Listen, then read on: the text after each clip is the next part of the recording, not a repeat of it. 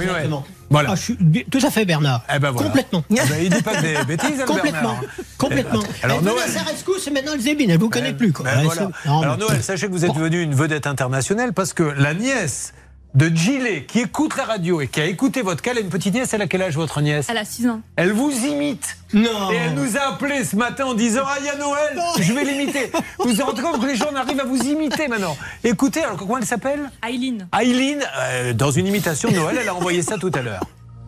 Julien, ce monsieur m'a pas rendu mon pognon. Parce que, rappelons que, rappelons que Noël nous avait dit une fois ceci sur le pognon. Faut qu'il me rende mon pognon Et voilà, votre petite nièce, elle l'imite. Vous êtes devenu maintenant dans les conversations. star. Ah ben exactement.